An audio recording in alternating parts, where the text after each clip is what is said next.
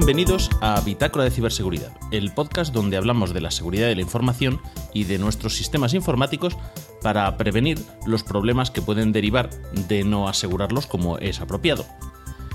Esta noche, que estamos grabando, de noche, querido público, estoy no solo con Raúl. Raúl. Hola, ¿qué tal? ¿Dónde estás esta vez? Yo en Guadalajara, en el terruño, como siempre. bueno, yo hablo desde Madrid y esa voz que ha sonado de fondo, esa risa, ¿de quién es? De Saray. Saray, ¿qué más? Saray Zafra, de Elda. De Elda, desde Alicante. Sí. Vaya, vaya. Y nos falta una voz, alguien que está en silencio y es la voz de AV Podcast. Sí, yo estoy en, soy José Escolar, estoy en los estudios centrales de AV Podcast Alicante y en pijama. Muy bien. Muy, glamuroso todo. Bueno, pues eh, nos hemos juntado los cuatro para grabar este episodio porque hemos querido unir los proyectos que lleva eh, Sarai y el que llevamos nosotros de Bitácora, porque creemos que tienen un nexo común y que mm, es una cultura que hay que, difundir. Entonces, el proyecto que, en el que participa Sarai, luego nos contará con, con qué más gente, no quiero aventurar, se llama Plataforma Life y forma parte de la Universidad de Alicante. Sí, del grupo de procesamiento del lenguaje y sistemas de información. Estupendo. Entonces, eh, Plataforma Life, ahora entraremos en, qué es. Sí. Eh, bueno, para adelantarlo, es una plataforma de ayuda y asistencia para prevención del suicidio. Sí, bueno, básicamente, básicamente de divulgación y de obtención de información para fines de investigación. estamos, hablando de un equipo de investigación. Sí. Y, y, Bitácora de Ciberseguridad, pues ya sabéis lo que es, un podcast de divulgación sobre la cultura de la seguridad de la información y la ciberseguridad. Entonces, pues mm, creemos que hay nexo de unión, eh, sobre todo porque hay muchas causas que pueden inducir al suicidio, ¿no? que al final hoy día se han trasladado al, mundo cibernético. Sí. Y, creíamos que era una oportunidad interesante para, para poder grabar juntos y dar a conocer eh, a nuestra audiencia el, programa de Plataforma Life, el proyecto. Entonces, eh, Saray Zafra. Dime. ¿Eres criminóloga? Sí. Y estás participando en este proyecto que a nivel de investigación sí. Mm, por lo que me has explicado, estáis desarrollando un sistema de análisis, eh, una inteligencia artificial, ¿no? Una, no sé si llamarlo inteligencia artificial o aprendizaje máquina, ahora me corregirás. Aprendizaje eh, máquina. Para, para, identificar en redes sociales eh, mensajes, textos, publicaciones que sean indicadores de un posible riesgo de tendencia suicida. Correcto. Bueno, lo que pasa es que ahora estamos centradas en, lo que es el suicidio, pero queremos también enfocarlo al, acoso escolar y otros tipos de violencia. O sea, poder detectar, eh, en, principio, por poner ya la primera pregunta, ¿estáis investigando? Eh, entiendo que cuando trabajáis desde el punto de vista del suicidio, sí. Eh, obviamente lo que buscáis es la víctima. Mm, para eso, otro que has hablado del acoso, no ¿se podría enfocar en, las dobles en el doble sentido? Es que no siempre buscamos a la víctima. No, porque creemos que el papel, por ejemplo, del instigador también es igual de importante para alertar a los servicios de ayuda. Vale, entonces eh, podéis identificar incluso eh, instigadores al, al, suicidio. Sí, o eso es lo que pretendemos, en lo que estamos de momento. Bueno, eh, por lo que decías antes, se trata de una herramienta de aprendizaje en máquina que lo estáis llevando en varias redes sociales, en perfiles públicos, que es lo que se puede mirar. Sí, sí, sí, sí. Perfiles públicos y de gente voluntaria, entiendo. Sí, sí, sí, que gente que nos envía la información. Y bueno, queremos también conseguir la digitalización de, de cartas también que nos den. Lo que pasa es que eso va, el proceso es un pelín más largo, pero sí, ¿De, qué tipo de cartas? De, en principio, cartas que nos dé algún familiar de suicidas. Ah, o sea, vale, para poder identificar ese lenguaje y, poder añadirlo a la, información que ya tenéis. Exacto, sería grupo de control perfecto, por desgracia, en el sentido de que sabríamos ¿no? a ciencia cierta que las categorías ahí no pueden fallar en un principio. No, obviamente y, y por desgracia no. Sí. Bueno. Bueno, eh, hay que decir que, bueno, Raúl y yo estamos aquí porque somos Bitácora de Ciberseguridad. Tú estás aquí porque representas a Plataforma Live. Sí. Y José Escolar está aquí porque es el que nos ha puesto en común a todos. Hombre, eh, el más importante de todos. Sí, la sí, voz. sí, sí. Qué buena persona. Es que soy buena gente, tío. Es que no lo puedo evitar. ¿Te podemos poner un compromiso, José? Em, Sí, claro. y yo puedo poner en ridículo seguramente, pero bueno. Sí, inténtalo, inténtalo, inténtalo. ¿Cómo, cómo llegaste a conocer eh, Plataforma Live? Pues Plataforma Live la llegué a conocer gracias a Sarai, que éramos amigos antes. Y nada, ella dijo que mm, su equipo estaban interesados en montar un podcast y a mí se me empinaron la- las orejas así como a los perricos. Y dije, "Eh, pues tirar para adelante. Porque tú sabes, eh, los que estamos metidos en el mundo del podcast, que somos poco más o menos que los testigos de Jehová, que en el momento que alguien dice podcast, ya dices, "Eh, ¿cómo? ¿Dónde? ¿Dónde? ¿Dónde? Y nada, pues ahí conocí Plataforma Live y nada, esa es la historia. Bueno, yo os diré que hace poco estuve en, en Guadalajara con, con Raúl en las Honeycon. Sí. Y, y bueno, pues estuve de fin de semana allí con mi mujer. Y tomando una copa por la noche en una terracita, ya estábamos por nuestra cuenta, mi mujer y yo. En la mesa de al lado había gente hablando de la plataforma Evox. Sí. Es una plataforma para escuchar podcast. Mm, Pues porque estaba con mi mujer, si no me levanto y me voy a hablar con ellos. Haberte levantado, haberte levantado. Pero bueno, vamos a, vamos a ir un pasito más para allá para poner un contexto un poquito al público. Sí. Eh, Saray, de tu situación familiar no sé, pero Raúl y José ambos son padres. Sí. Eh, yo no lo soy. No, no, Vale. yo tampoco. Tú tampoco, vale. Entonces somos dos no y dos sí. Correcto. Vale, porque el primer tema que vamos a abordar un poquito para tratar de, de ponerle el enfoque de, de lo que hacéis en, en plataforma live y del mundo de la ciberseguridad es el tema del acoso. Del acoso. Perfecto. En principio existen, existe el acoso, mm, propiamente dicho, que Sí. es eh, de toda la vida, el estar machacando a alguien. Y luego tenemos distintos tipos en función de los actores y el entorno en el que se da ese acoso. Correcto. ¿vale? En el caso de los menores tenemos el bullying, que es acoso entre menores. Normalmente en el entorno escolar lo que pasa es que, bueno, pues ha llegado el, el mundo 2.0, 3.0, ya no sé por qué, por qué punto cero. Yo tampoco. Creo la última vez era el 3.0, pero igual ya estamos en el 4. Yo ya he oído a alguien mencionar el 4, lo que pasa es que no sé cuándo se dan los saltos propiamente dichos. Pues yo tampoco, yo tampoco. Eh, entonces, el problema que ha ocurrido, y de eso probablemente el que mejor nos puede hablar es Raúl, porque tiene las hijas más mayores, es el ciberbullying, que se ha trasladado el acoso que se daba en la escuela. Antes, pues tú te ibas a casa y más o menos pues te librabas ya de, del marrón y descansabas hasta el día siguiente. Pero ahora no. Ahora con el ciberbullying, esto es 24 horas, 7 días a la semana, 365 días al año. Sí, además, además se define así, no sé, una cosa 24-7.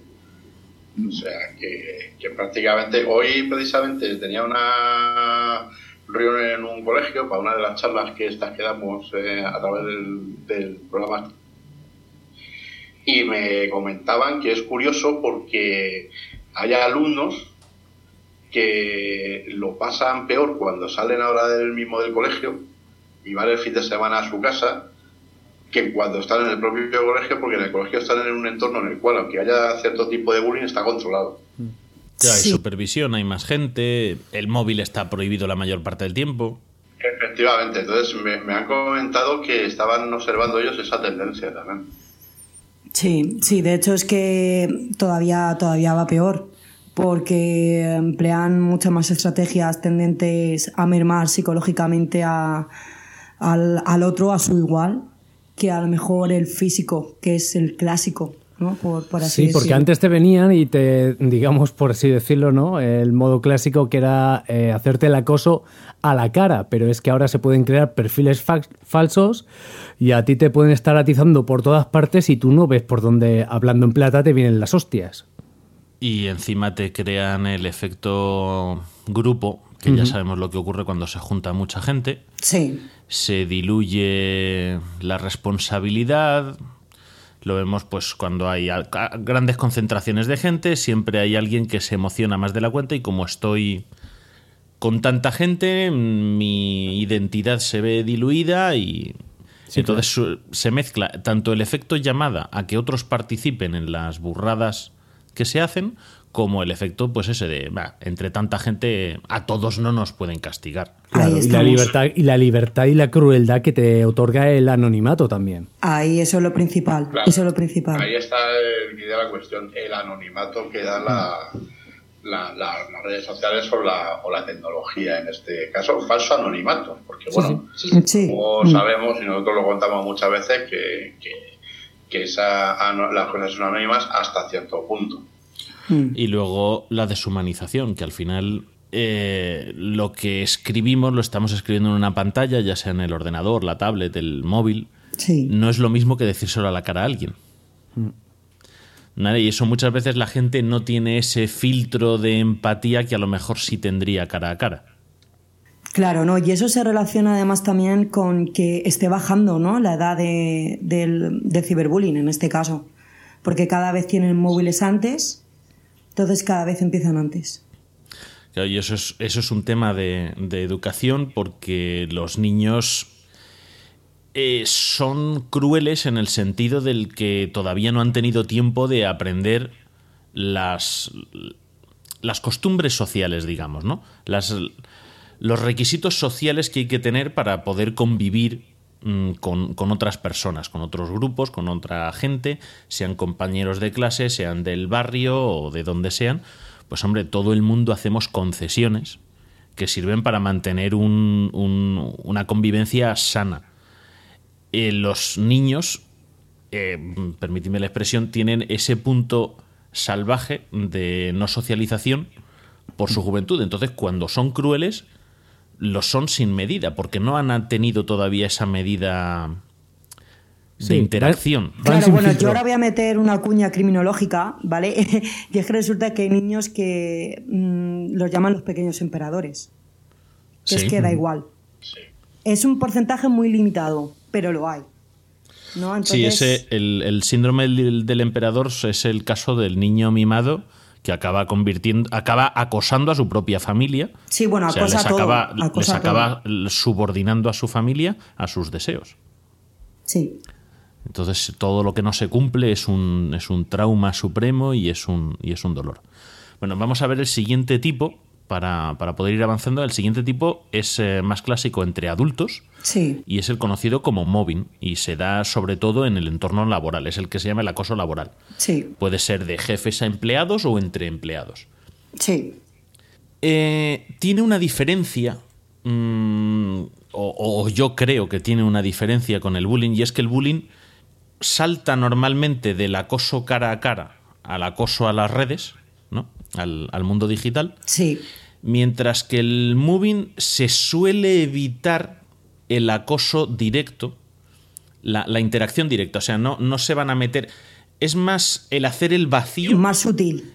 Es, no, o, no, o no sutil, pero es más el aislar a la persona a la que se le acosa, o sea, se le acosa de muchas maneras, pero lo que es en el cara a cara se le aísla, no se le ataca cara a cara. Claro, es que la finalidad, la finalidad es que eh, se produzca una merma en su, en su trabajo. La finalidad no es como la del bullying.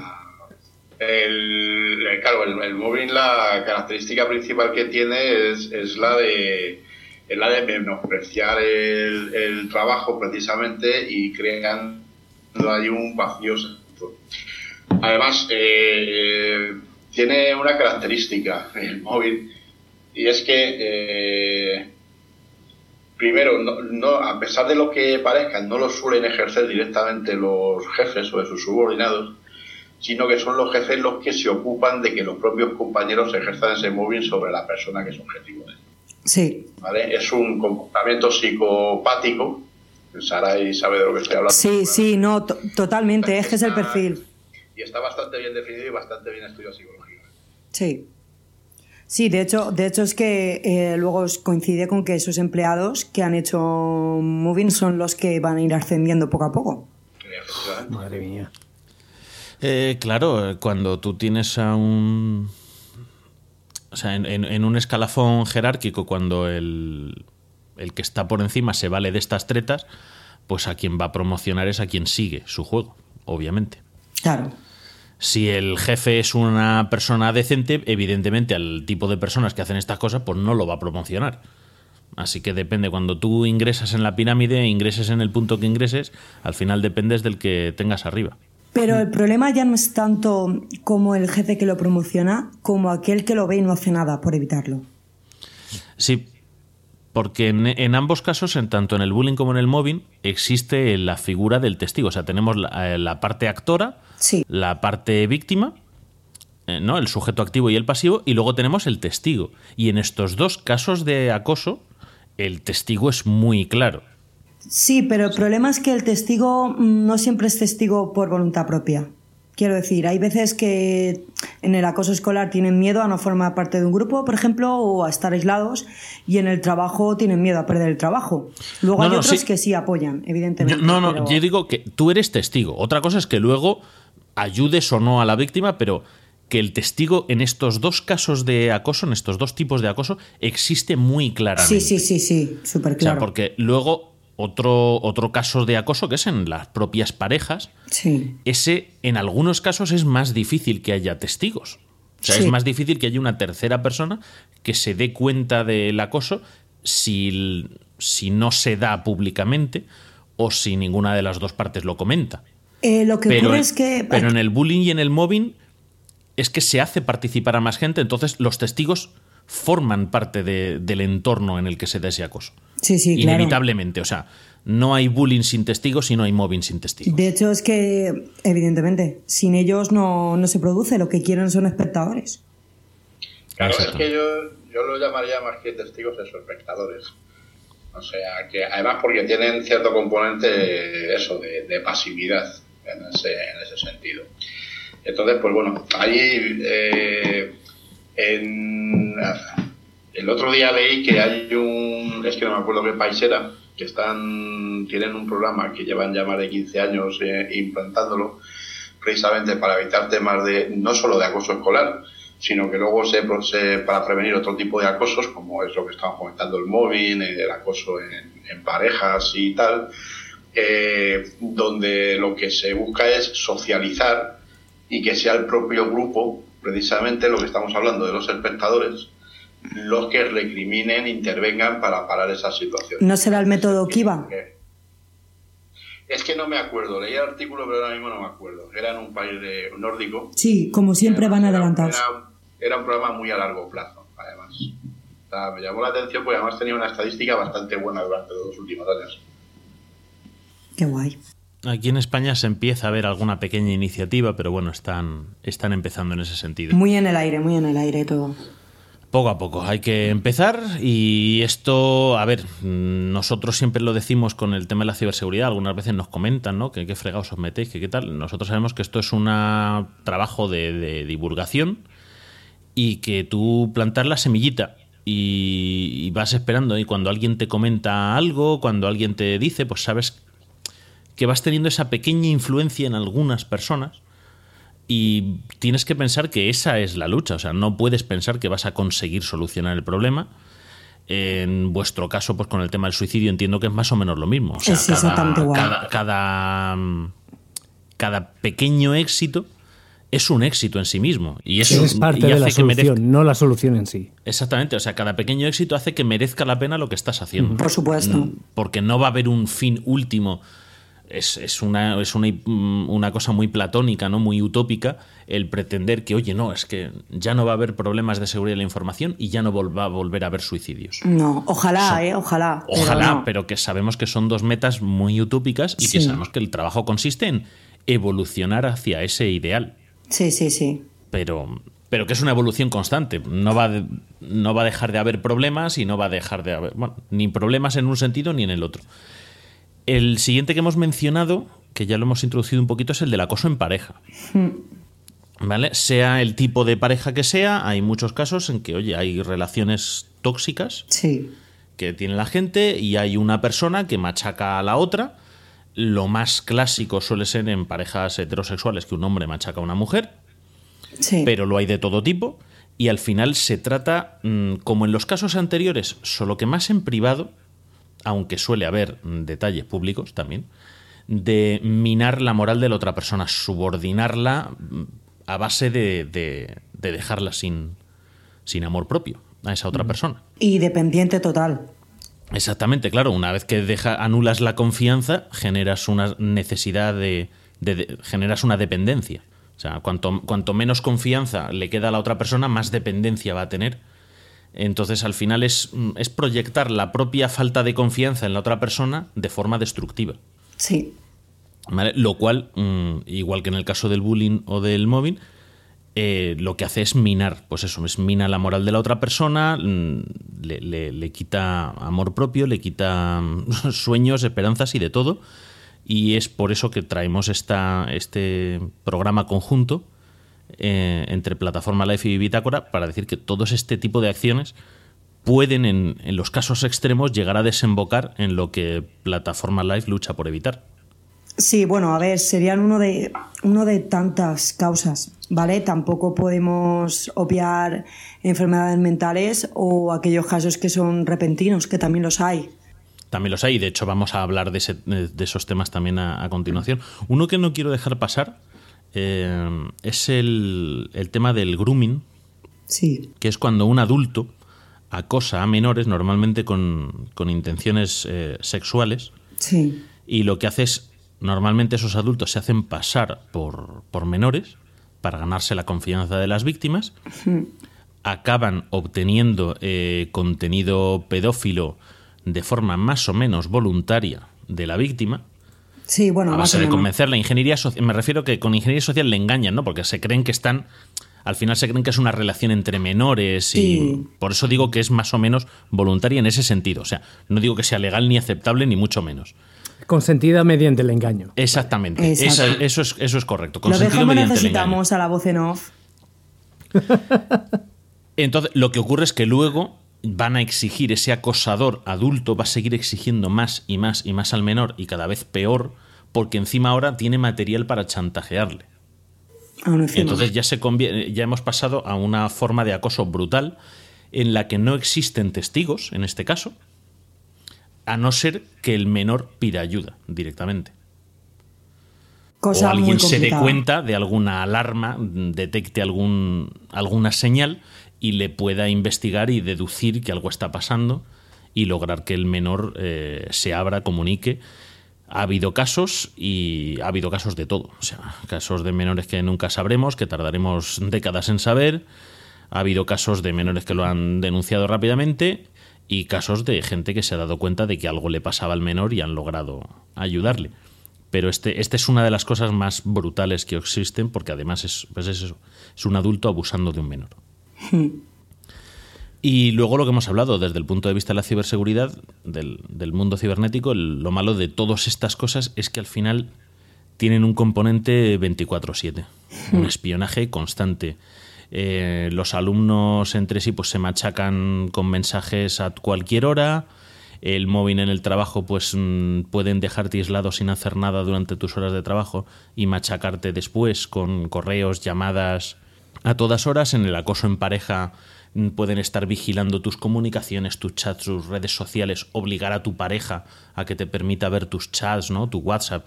Bueno, Es de algo hecho, hay asombrosamente normal. Yo alucino con eso. Pero es que hay aplicaciones, ¿eh? En Android y en Sí, iTunes. Para vigilar, pero, pero aparte de que haya aplicaciones de espionaje o cosas por el estilo, a mí me sorprende el haberme dado cuenta de la cantidad de gente que tiene que compartir el teléfono con su pareja para ver lo que ha estado chateando durante el día. Buf, Me eh, parece si una relación se basa en la no confianza, Sí, pero eh, yo no, di- yo no digo que sea bueno, ni mucho menos. O sea, yo recomiendo en esos casos, oye, mira, que más vale solo que mal acompañado.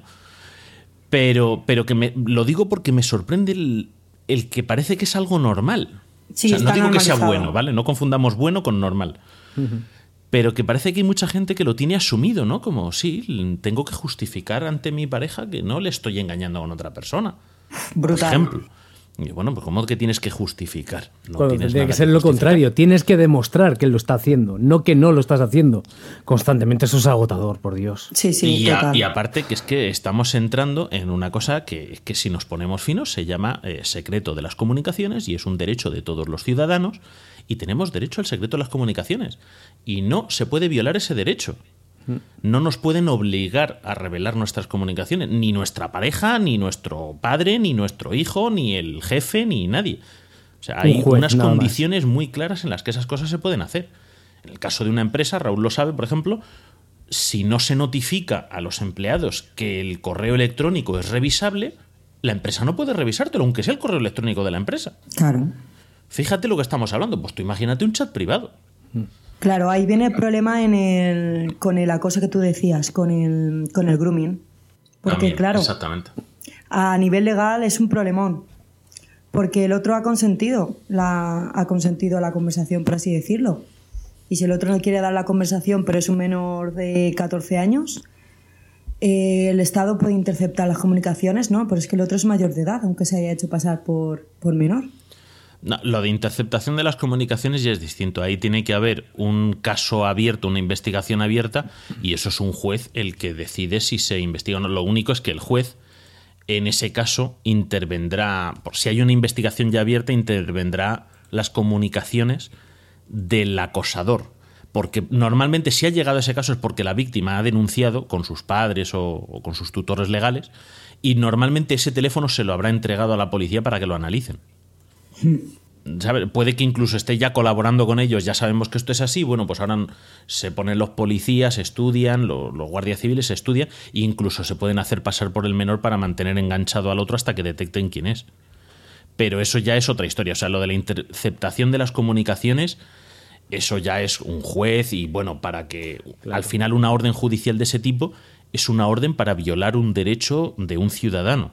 En este pues caso el del secreto de las comunicaciones. Entonces mm, se lo toman con mucha precaución. No siempre, ¿eh? no te creas. Depende, de, depende, pero sí, normalmente sí. imagino, imagino que es como todo, ¿no? Depende de la situación, depende del juez, depende del caso y, y tampoco pues tampoco, el problema que hay a nivel judicial con todos estos temas es que tampoco muchas veces hay una doctrina, no hay una jurisprudencia clara. Ahí, ahí, ahí, ahí, le has dado aquí de la cuestión. Bueno, entonces, mm, vemos todo este tipo de situaciones que hay y cómo se, relacionan un poquito con el mundo de la, de la, informática y de las redes sociales sobre todo. Y, la consecuencia pues, más terrible que, podemos encontrar es el, el suicidio que es el tema que más tienes estudiado tú, Saray. Sí, bueno, mm, y cada día aprendes una cosa nueva, ¿eh? Cuéntanos un poquito cómo están las cosas al, respecto del tema. Pues mira, eh, las últimas cifras que ofrece la ONU es que mm, se suicidan alrededor de 804.000 mm, personas al año, lo que supone una muerte cada 40 segundos. Y es que además es la segunda causa de muerte en el grupo de edad de 15 a 29 años. La segunda causa de muerte en el mundo entre 15 y 29 años. Pero lo peor viene en España, en el plano nacional, que es la primera causa de muerte externa en este grupo de edad. Madre mía. Entonces, claro, mm, sigue igual. O sea, las cifras no han aumentado, pero el problema es que las estadísticas las tenemos pues desde que las recoge el INE. O sea, las estadísticas son de 2015, aunque las publiquen ahora, en el 2017. Entonces, claro, ahora cuando nos las recojan en el 2018-2019, habrá aumentado fijo. Sí, sí. Y parece que la tendencia y los nuevos casos que salen en, en los medios no indican que, haya disminuido. Y luego que esto, aunque existen los casos, como has mencionado antes, eh, súbitos, Sí. Normalmente es algo que va con un proceso, no es, de hoy para mañana. Mm, claro, a ver, eh, la mayoría depende también de si estamos en jóvenes o estamos en adultos. En, jóvenes quizás eh, por esa impulsividad es un pelín más fácil de ver porque hay algunas señales, directas o indirectas. En adultos sí que a lo mejor ya podemos, bueno, y en jóvenes también meter la cuestión de enfermedad mental o ya problemas ¿no? más relacionados con eh, el trabajo acoso. Mira, leo en las notas que nos has dejado que en Europa el suicidio es la primera causa de muerte en el grupo de edad de entre 10 y 19 años. Sí. y que más de un 90% de, este, de estos jóvenes eh, utilizan a menudo Internet, redes sociales y demás. Entendemos que, claro, es que un ciudadano de lo que conocemos como Occidente hoy día es que es extraño, ¿no? Que no, que no utilice ya Internet. Claro, es, es extraño y además eh, por eso surge ¿no? la, la, plataforma Live, porque detectamos, nosotros no creíamos que era posible ¿no? que alguien en Facebook o en Twitter pusiera algo ¿no? relativo al suicidio y todo lo contrario, detectamos que es que muchas veces esos gritos de, de auxilio los dan mediante, mediante las redes sociales. Entonces indica que se usa, como decías antes, 24/7. ¿Cómo, ¿Cómo iniciáis una, una, base de datos? Porque bueno, hemos dicho que lo que hacéis es un proyecto de aprendizaje máquina, es decir, que generáis una, dicho de forma sencilla, se genera una fórmula matemática sí. por el que tienes unos datos de entrada, que son los mensajes que publica una persona en redes sociales, sí. cualquier persona en redes sociales, y la salida es un indicador de si es potencialmente indicador de suicidio o no. Sí, bueno. Eh, a muy grandes rasgos. Sí, sí, a muy grandes rasgos. Realmente, eh, como os he comentado antes, eh, no solo nos interesa el que tiene riesgo de suicidio, sino también el que tiene riesgo de incitar ¿no? al suicidio. Ajá. O aquel que todo lo contrario, que no incita al suicidio, entonces es, es bueno, ¿no? Porque eh, puede ayudar a, a, otros y también nos interesa ese, ese Al perfil. final, digamos que la, la, el, el, la, máquina con el que hacéis este procesado, ¿no? Sí. Eh, a la que enseñáis a, a discernir los, los, mensajes es como un tamiz. Tú vas echando mensajes y te los va echando en distintas cestas.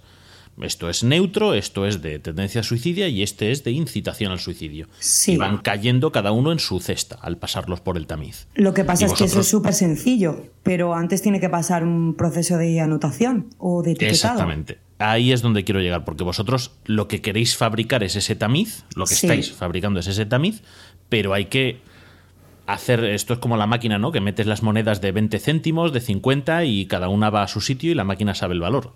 Exacto, exacto. Aunque entren todas por la misma rendija. Pues esto es más o menos lo mismo, pero con una información mucho más compleja. La pregunta es, las primeras mensajes que etiquetáis para enseñar a este proceso, para enseñar este tamiz, sí. cómo filtrar la información, ¿son de casos reales que conocéis o...? Pues mira... ¿Cómo habéis empezado a etiquetar? Porque claro, te sientas un día en Twitter y lo valoras subjetivamente tú? No, no, no, no. A ver, eh, resulta que yo hice un trabajo de investigación en el máster.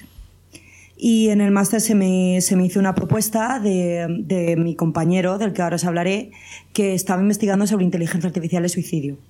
Entonces eh, tuve que hacer un trabajo final y tuve que diseñar un método para recoger información que fuera objetivo eh, de perfiles públicos de redes sociales. Entonces, una vez que diseñé ese proceso, seguí el mismo proceso y todos los días me metía en distintas redes sociales y cogía los textos que tenían que tener unas características. Pues que estuvieran activos eh, mínimo del último mes, que tuvieran no sé cuánto número de retweets. Entonces cogíamos esos textos. Y luego, una vez que tuvimos los textos, los leímos todos y vimos qué categorías eran más probables o no de, de, establecer. Y claro, fue ensayo y error. Una vez que hicimos las categorías, eh, empezamos a notar y vimos que anotadores externos a lo mejor tenían problemas con esta categoría. Entonces a lo mejor teníamos que juntar cuatro categorías y hacer una, hasta que fuimos depurando el proceso. Cuando decimos eh, anotadores externos es porque tenéis otros colaboradores que os ayudan a claro. etiquetar eh, manualmente mensajes porque para el aprendizaje máquina, sí. para quien no lo conozca en, entre el público, eh, se tiene una población de datos. Sí. ¿Vale? Vamos a decir, tenemos mil mensajes. Sí. Entonces se, mm, se tienen etiquetados esos mil mensajes. Este es de tal tip, del tipo A, del tipo B o del tipo C. Sí. Se coge un porcentaje de ellos, un 20%, un 50%, según el caso. Se entrena la máquina, por eso se llama aprendizaje máquina y con el otro 50% de datos que no hemos utilizado para entrenar, comprobamos a ver si los resultados son buenos. Pero claro, tenemos que tener etiquetados tanto los datos de entrenamiento como los de prueba. Claro. Y Entonces, el problema... la, la, la, pregunta que yo te hacía iba por el cuando tú te pones a etiquetar datos, vale, mm, la selección más o menos entiendo cómo hacéis de mensajes, pero cómo decides eh, desde tu despacho hmm. que ese mensaje lo puedes categorizar de un tipo o de otro, hablando de algo tan sencillo como elegir el continuar o no viviendo, mm, de una manera tan radical. A ver, mira, eh, realizamos en, este trabajo de máster realizamos una investigación, ¿vale? Muy, con mucha bibliografía. Entonces vimos qué categorías se utilizaban, qué emociones podían estar relacionadas o no. Entonces, una vez que empezamos a trabajar, nos sentamos un, grupo y decidimos ¿no? qué categorías podían entrar dentro de los mensajes y elaboramos lo que se llama una guía de anotación. ¿Vale? Entonces, esta guía de anotación la tenemos tanto nosotros como los que anotan, externos. Y en las categorías eh, pone eh, los requisitos que tiene que tener un mensaje, para eh, que pueda entrar dentro de este y dentro de no. También te digo que es un, poco, es un proceso un poco complicado, por eso tenemos varias fases de entrenamiento hasta que empiezan a notar de verdad, por así decirlo. Claro, pero esto, hombre, la tranquilidad que nos deja a todos es que evidentemente un mensaje no es que lo lea una persona y decida, este mensaje es de un suicida o este mensaje es de un, no, de un incitador, mm, sino que lleva un filtro bastante complejo y se tienen en consideración distintas variables Claro, claro, claro. ¿En qué redes sociales trabajáis de momento? Pues mira, de momento trabajamos todo con perfiles públicos, ¿eh? En Facebook, eh, Twitter, eh, en Instagram, pero nada más cogemos el texto y emoticonos. También trabajamos en Blogspot eh, y Wattpad. Perdón, ¿cuál era el último? Wattpad. Wattpad, ese no le conozco. Raúl, tú me dijiste que tú sí, ¿no? Eh, sí, yo tenía cuenta ahí, es una especie de plataforma de relatos cortos, donde incluso puedes subir tus propios relatos. Y la verdad es que una de mis hijas ahora lo utiliza bastante porque, bueno, le gusta leer y tal, y, la verdad es que lo, ha rescatado, ¿no? Se lo comenté un día y lo utiliza con bastante asiduidad. Está, está, está bien. Lo que pasa es que yo imagino que como todas las redes sociales ha ido evolucionando hacia el lado oscuro también, ¿no? Sí, bueno, como todas, como todas. Realmente quien quiere, quien quiere difundir este tipo de mensajes siempre encuentra un grupo privado en el que, en el que meterse. Eso. ¿Pudisteis trabajar algo con el famoso caso aquel de la ballena azul? Eh, ¿Cómo lo visteis desde vuestro desde plataforma live? Eh, lo vimos de una manera muy complicada porque a nivel de datos eh, no, pudimos, no pudimos obtener datos a nivel, de datos no, no, pudimos obtener los datos. Y los datos que teníamos, claro, como todas las noticias no eran de fuentes fiables, los textos, me refiero a que no venían de la fuente original, a nivel metodológico nos encontrábamos con el problema mm, bestial de, de a la hora de categorizarlo, que lo echaran para atrás. Porque la fuente... Eso era uno. Y luego otro es el consentimiento. Claro. Claro. Raúl, cuenta en qué consistía lo de la ballena azul, por si alguien de los que esté escuchándonos no, no sabe de qué va. Bueno, lo de, la, lo de la ballena azul era una especie de juego de rol en Facebook, creo que era, si no recuerdo mal. Y bueno, eran una serie de pruebas y de historias que se iban haciendo hasta que al final el último hito era el, quitarse la vida o el, o Tengo que decir que, que a mí esto me lo comentó una de mis hijas y bueno, Sergio sabe, que yo este tema lo tomo con pinzas, porque yo hice una pequeña investigación mía particular y yo nunca he tenido muy claras las fuentes de este tema. Claro, eso, eso, eso, nos, eso nos pasó a nosotros. De todas maneras, tampoco estábamos muy metidos en la investigación y tampoco nos dio mucho tiempo a hacer mucha indagación. Pero sí que ah, queremos ir, sí que queremos ir al, lío. Porque claro, aquí el problema es que mm, en principio, eh, todo apuntaba que lo hacían escrito. Es decir, todas las reglas y todo lo que hacían lo tenían por escrito. Lo único que escribían era al final, eh, soy ballena o ballena azul. Y una foto de una ballena. Claro, entonces, eh, en cierto sentido, tenía picaresca y el que había desarrollado el juego había jugado muy bien, ¿no? Por así decirlo. Pero claro, eh, entonces ya no metemos en, otras cuestiones, porque por ejemplo a nivel criminológico sería muy interesante leer las notas y hacer un análisis caligráfico. Porque claro, las fuentes muy claras, como dice él, mm, no están. Y ese es el problema. Claro, o sea, es que yo el problema que le encontraba a esto, a ver, yo no digo que fuese verdad ni que fuese mentira. No, bueno, eso tampoco hasta que no, claro. Pero, pero la historia no tenía trazabilidad de ningún tipo. La verdad es que yo no sé si la tenía o no. A mí la sensación que me dio es que pudo tener bastante realidad.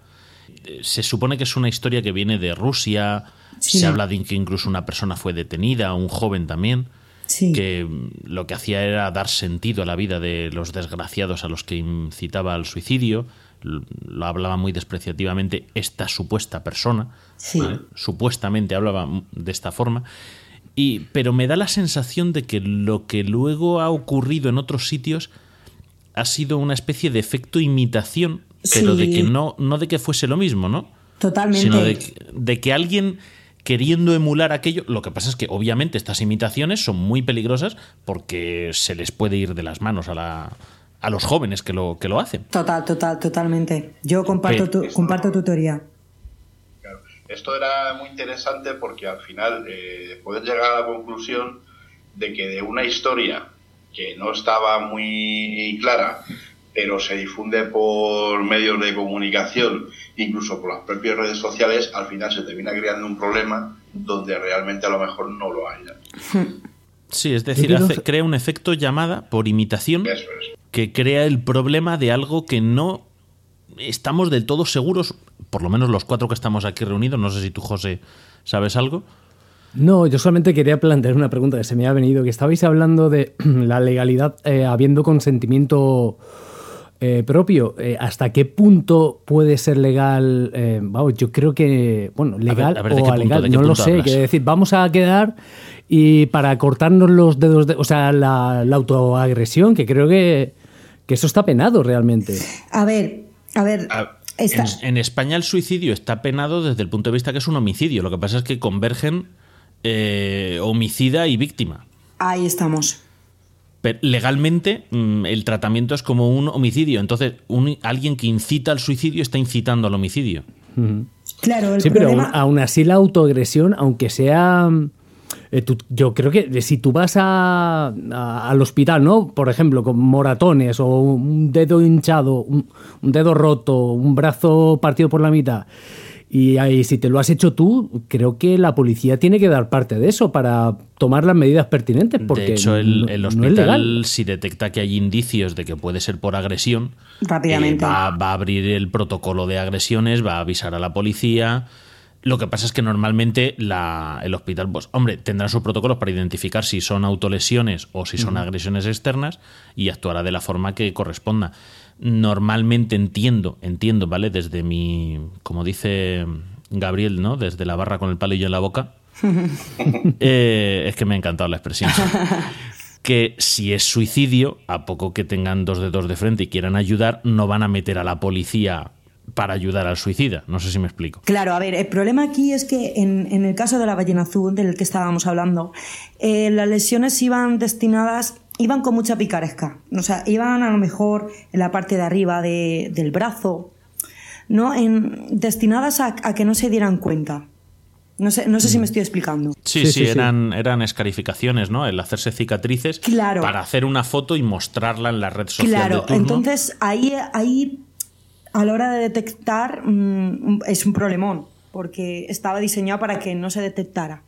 Me refiero a nivel físico, porque luego a nivel mental eh, era bestial, era alucinante. Bueno, las reglas que decían, porque había una de las reglas que era eh, estar una noche entera sin dormir viendo películas de miedo. Esa era una de las más flojas. Luego otra era intentar dormir más de 24 horas y luego otra era estar varios días también sin dormir. Sí, había varias pruebas que eran así muy sencillitas, se supone que iba subiendo de complejidad Claro. y la última prueba de determinación, de voluntad y de tal era el, el- el suicidio. Sí. O sea que absurdamente era una... O sea, el suicidio formaba parte del juego. Era como, si lo haces, has ganado. Sí, sí, claro, ¿no? Y aparte, en, en principio lo que hacían es que formaban parte de una comunidad y les iban votando. Y si no cumplían los requisitos, si no tenían los puntos suficientes para pasar a la siguiente prueba, se quedaban en esa prueba. Esa Sí, era curiosamente, en este caso el acoso se producía Sí, sí, claro. de manera al revés, entre comillas, normal, en el acoso convencional.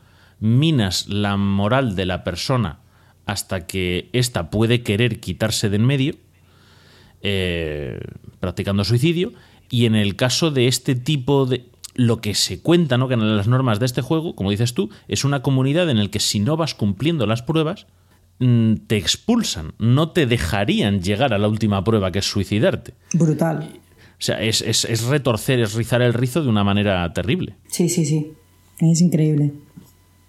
Pero bueno, vamos a, a seguir un poquito con el, el, tema que nos hablabas, ¿no? De las estadísticas. En vuestro etiquetado y vuestras pruebas, Sí. ¿detectáis distintos... Porque sabemos que hay estadísticas, ¿no? De hombres, mujeres, adultos, menores, tal. de- para estas cosas, ¿en vuestros etiquetados y en vuestros análisis detectáis que se cumplen esas proporciones? Mm, a ver, es que mm, de momento todavía no hemos conseguido desarrollar mm, ningún algoritmo que nos permita definir si nos encontramos ante un mayor o menor de edad, hombre o mujer. En- en- me refiero a nivel textual. Ah, claro, si no viene especificado en el... Claro, claro. Claro, sí que a lo mejor lo podemos identificar cuando nos envían, ¿no? Eh, anónimamente lo- la información o cuando lo extraemos, ¿no? Pero de momento no hemos conseguido diferenciar si un texto pertenece a un mayor o un menor de edad. De momento. Queremos, ese es otro de los grandes retos por los cuales también necesitamos que nos pase la gente o, o cosas que vean por redes sociales en perfiles públicos cuanto antes. Eh, pero entiendo que por cada caso mm, evidente que os podamos proporcionar cualquiera, Sí, eh, es decir, un caso muy evidente de que vemos de que esto puede ser de tendencia suicida o de incitación al suicidio, vosotros tendréis que añadir también casos que sean neutros claro. para que no para que no se sesgue la información. Claro, no, a ver, el caso es que aquí tenemos varias, varias categorías. O sea, eh, el objetivo es detectar eh, si tiene riesgo o no tiene riesgo, así a grosso modo, y luego detectar qué, tip- qué tipo es. Eh, nos interesa mucho si es suicida, si es no suicida, si es instigador, y luego también tenemos otras categorías que nos pueden ayudar. Tratamos mucho con la ironía, con la misticidad, y diferenciamos mucho entre la tristeza o depresión y la melancolía que eso es lo que nos va a dar unos mm, gradientes y es lo que, como tú dices, ¿no? nos va a dar las categorías neutras. Que así vamos a poder conseguir ¿no? Eh, hacer distintas derivaciones, porque no consideramos lo mismo que se presente en un mismo usuario varios mensajes de, por ejemplo, depresión, tristeza, que a lo mejor de suicida y luego uno de melancolía. Ajá, o sea que va, va conformando y evidentemente seguís el perfil, o sea, no os basáis en mensajes únicos. No, no. No, no. Eso, es, eso es importante. No, pero Esto- claro, tenemos ese, tenemos, tenemos ese, ese problema, ¿no? Que, claro, eh, conseguimos mucha información y la gente nos pasa mucha información muy clara de lo que es o no es, por así decirlo, pero la información entre medio, o categorías que nos pueden ayudar, es más difícil de conseguir. No es que no esté, es que es mucho más difícil. Entonces todavía nos está costando mucho más entrenar a la máquina. Claro, es que entre el, aprendizaje máquina es muy complicado si no se tiene una base de datos lo suficientemente plural, porque si no, al final lo que genera es un sesgo. Hubo un caso, lo pongo de ejemplo siempre cuando hablo de temas de aprendizaje máquina, que le pasó a Google y que entrenaron sus eh, máquinas de reconocimiento de fotografías ¿no? en Google Fotos, que tú le dices, oye, enséñame fotos de perros y te busca fotos de perros. Y entre tus fotos, él ana- Google analiza y sabe qué fotos de las que tú has subido a Google Fotos tienen perros, tienen coches, tienen bicicletas, tienen personas. Ay, Qué bien, cuánta privacidad. Eh, Lo subes tú porque quieres. Ya. Vale, entonces, a ver, eso, el, el captcha de Google, que lo habréis visto casi todos, ¿no? Esto de que le dices, no soy un robot, y te muestra una fotografía y dice, dime dónde están las señales de tráfico, dime dónde están los coches.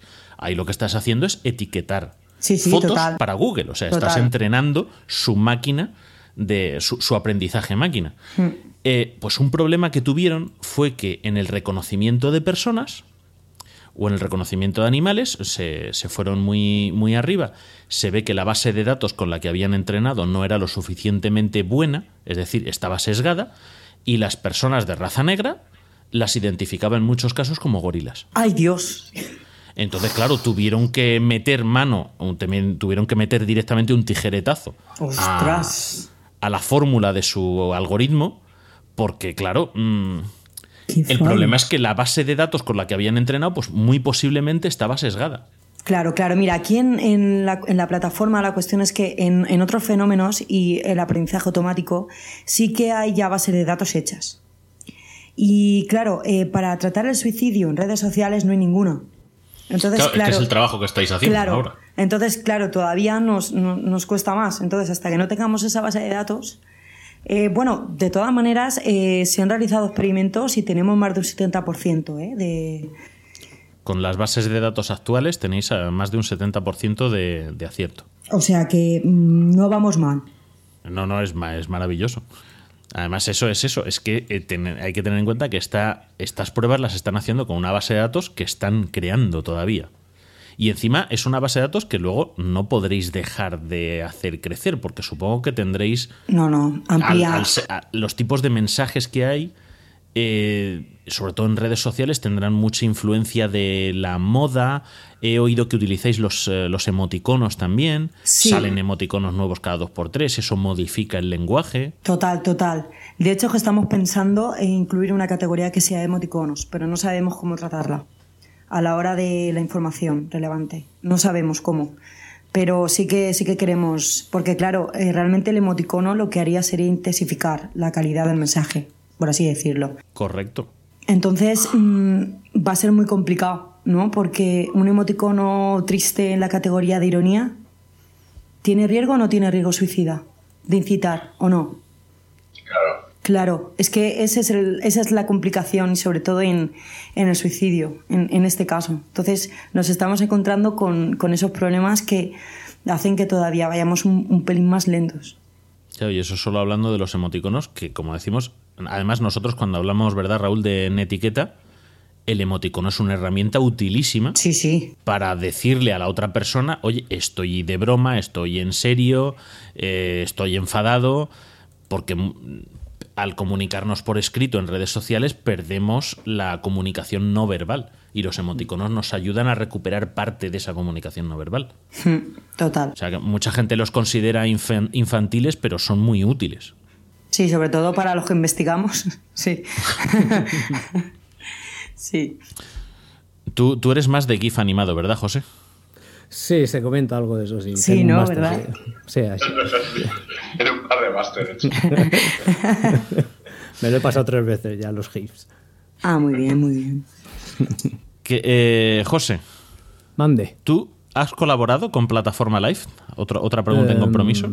Yo, pues como mucho he dado retweets y, y poco más. No, pero Aparte sí la que, sí que, por ejemplo, con a la hora de lo de podcast y empezar en la radio, sí que nos ha dado muchos consejos Ah, Eso es- y, y eso es nos ayuda un montón. O sea, yo lo planteaba Sí que ha porque no colaborado, sé si, sí que ha si colaborado. José es, si José es una Bueno, sí, con el palillo en la mano también, ¿eh? Y a mí me ayuda, y a mí me ayuda un montón, ¿eh? A mí me ayuda un montón. Así que, y bueno, y gracias a él estoy aquí en, en vuestro podcast. O sea que nada más por eso. Nada, hombre, un placer. Tenía Eh, ganas, tenía ganas. Vamos a, a dar un, un salto al siguiente tema. Sí, ¿Vale? Hemos estado viendo pues, distintos tipos de acoso y cómo el uso de las nuevas tecnologías influye. Eh, hemos ido salpicándolo todo, mm, por hacer así un pequeño resumen, ¿no? con en qué consiste vuestro trabajo de diseño de una base de datos para poder hacer aprendizaje máquina y en qué consiste el propio aprendizaje máquina para que podáis tener, pues al final no deja de ser un sistema de vigilancia que va a estar observando en redes sociales buscando indicios de gente que pueda tener problemas o causar problemas. exacto. Eh, lo cual puede servir, oye, en un momento dado. Hubo un caso muy famoso, no sé si os acordáis de un, creo que era un guardia civil, Sí, que detectó una cría que puso un par de mensajes por Twitter o Sí, por sí, no sé no, por dónde. aparte los puso bastante claros. Puso, puso un, par de, un par de tweets y creo que uno de los usuarios eh, eh, comentó, a, comentó a la Guardia Civil. Entonces la Guardia Civil enseguida, enseguida de, lo detectó y se puso en contacto. Claro, y hubo un agente que estuvo con ella, además dicen que estuvo toda la noche hasta que ya la fue sacando y venga, vamos a un canal privado y... Sí. Sí, sí, la verdad es que gran, gran labor, ¿eh? Gran labor porque encontrarte y gracias con a esa que alguien detectó un indicio de esos. Eh, bueno, a ver, el mensaje también te digo que era muy claro, ¿eh? Sí, pero lo normal es que pases de largo. Ya, pues ese es el problema. Eso es una de las cosas que queremos la plataforma Live eh, crear, conciencia. Que en Twitter hay una opción que eh, implica informar sobre eh, un intento de suicidio o sobre ideas suicidas. Y lo que hace es que se pone en contacto con la persona y informa a los que detecte como más cercanos en su interacción. Mira, no, es una sabía que eso denuncia. existía. Pues cuéntanos cómo funciona, porque eso Pues sí mira, que... eh, tú te metes, en, te metes en Twitter y le das a reportar tweet. Y te, te da la opción de reportar tweet porque incita a um, autolesión o eh, ideaciones de tipo suicida. Entonces tú le das. Vale. O es- sea, pues que, que- que quede claro para la Esta audiencia. persona podría estar contemplando el suicidio o Ahí, autolesionarse. ahí, muy bien, muy bien. O sea, que sepa, que sepa la gente que reportar no solo es denunciar No, al realmente- que dice realmente- cafradas, sino que también se puede ayudar a gente. No, realmente no. De hecho, es que nos pasó en la plataforma con un, con un usuario eh, en el que automáticamente lo informamos. ¿Vale? De todas maneras, quiero, quiero decir, porque igual no lo sabéis, pero en la página de, de la Guardia Civil de Delitos Telemáticos está la opción de informar. Eh, informáis y copiáis la URL y automáticamente en poco tiempo os contestan y hacen un seguimiento de la URL. Si a la gente de delitos telemáticos, a algunos de ellos les conocemos, y tenemos la esperanza pronto de conseguir que, aunque por iniciativas privadas, alguno de ellos se pase por aquí, porque hay, hay gente en ese grupo que hace una labor maravillosa en lo privado y en lo En profesional. lo profesional. Pero también está en Facebook ¿eh? la opción, en el buzón de ayuda. En Facebook Pues también es, está es la importante opción. saberlo y es importante pues eso que la gente conozca que oye de vez en cuando las redes sociales no solo quieren comprar todos nuestros datos para vendernos televisores Hmm. sino que también de vez en cuando hacen herramientas decentes Sí, no, y en Facebook está, está bastante bien porque te permite hacer un seguimiento de los pasos que está siguiendo Facebook. Desde que informas del mensaje. me sorprende me sorprende positivamente ¿eh? hablo O sea, te llega, te llega como, como, si fuera un, mens- como si fuera un mensaje, como si fuera eh, tipo, tipo Messenger. Te llega una notificación de se está controlando, el, eh, el usuario ha sido identificado. No, tampoco te pone mucho más datos, pero sí pero por lo menos que te quedes tranquilo de que están haciendo algo sí, sí, sí, sí. Y bueno, y en Twitter te mandan, te mandan correos, te van mandando correos a tu cuenta. Te van mandando correos a tu cuenta de, de- del seguimiento, pero igual, o sea, sin dar información, pero para que veas que estás haciendo, que están, que están haciendo algo. Hombre, las, las redes sociales tienen sus cosas buenas y sus cosas Claro. malas. Y yo creo que, y yo creo que en este sentido, sobre todo Facebook en los últimos tiempos está, está echando bastante la carne del asador, por decirlo de alguna manera, porque bueno, también ciertas actitudes eh, se lo ponen demasiado fácil a los gobiernos, de otra manera, ¿no? Sí.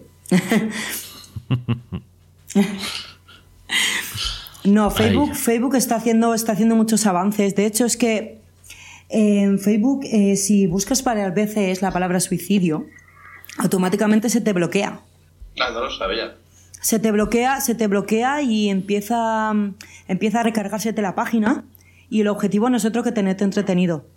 Joder. Sí, Qué bueno. No, de, hecho, de es que a mí me sale, a mí, a mí me sale porque yo hay veces que tengo que buscar, ¿no? Por, por en- claro, porque los que nos dedicamos a esto, Google nos dice, ¿estás pensando en suicidarte? Podemos ayudarte. Y, y- y me sa- y me- y me sale, evidentemente es cuando ya me pongo en una búsqueda ¿no? más, más- un poco más exhaustiva.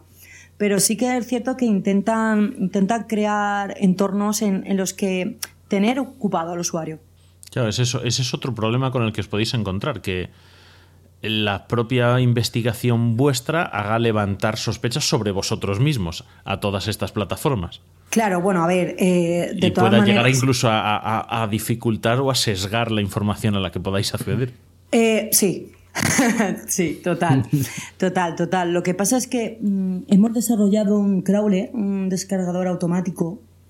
Entonces, realmente, eh, ese proceso que hacíamos antes un poco manual de obtener los textos, no, los, no lo ahorramos en ese sentido. en, en, lugar de hacerlo manual, tenéis una aplicación que se descarga los mensajes eh, claro. de forma automática. Claro. Claro, si no sería imposible.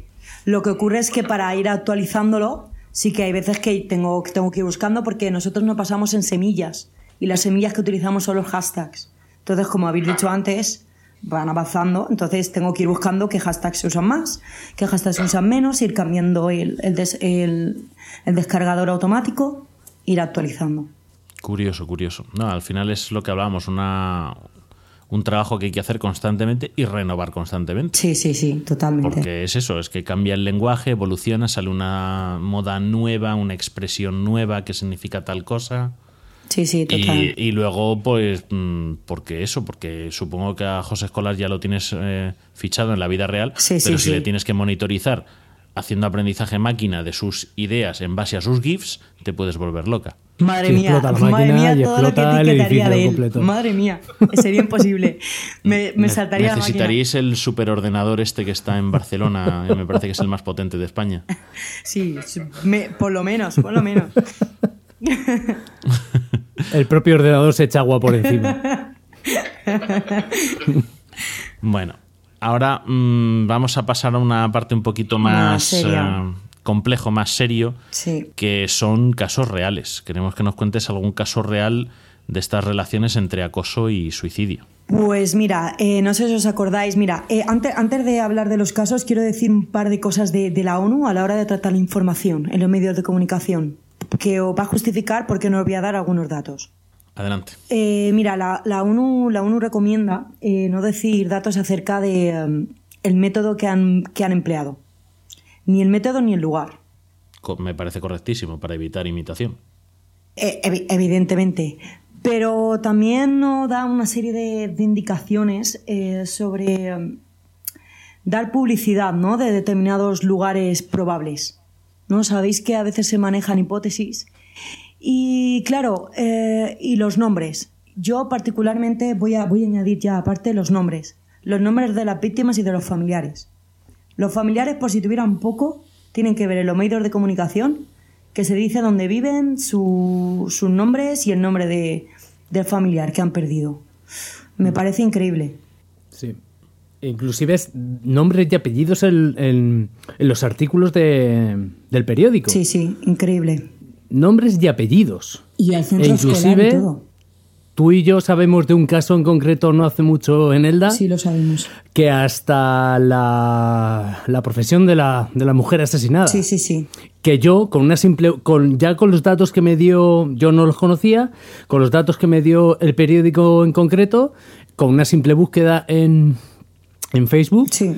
Pues la localicé a ella, o sea, a su Facebook, a, a él y a sus hijos. Yo lo tenía todo al alcance de la mano.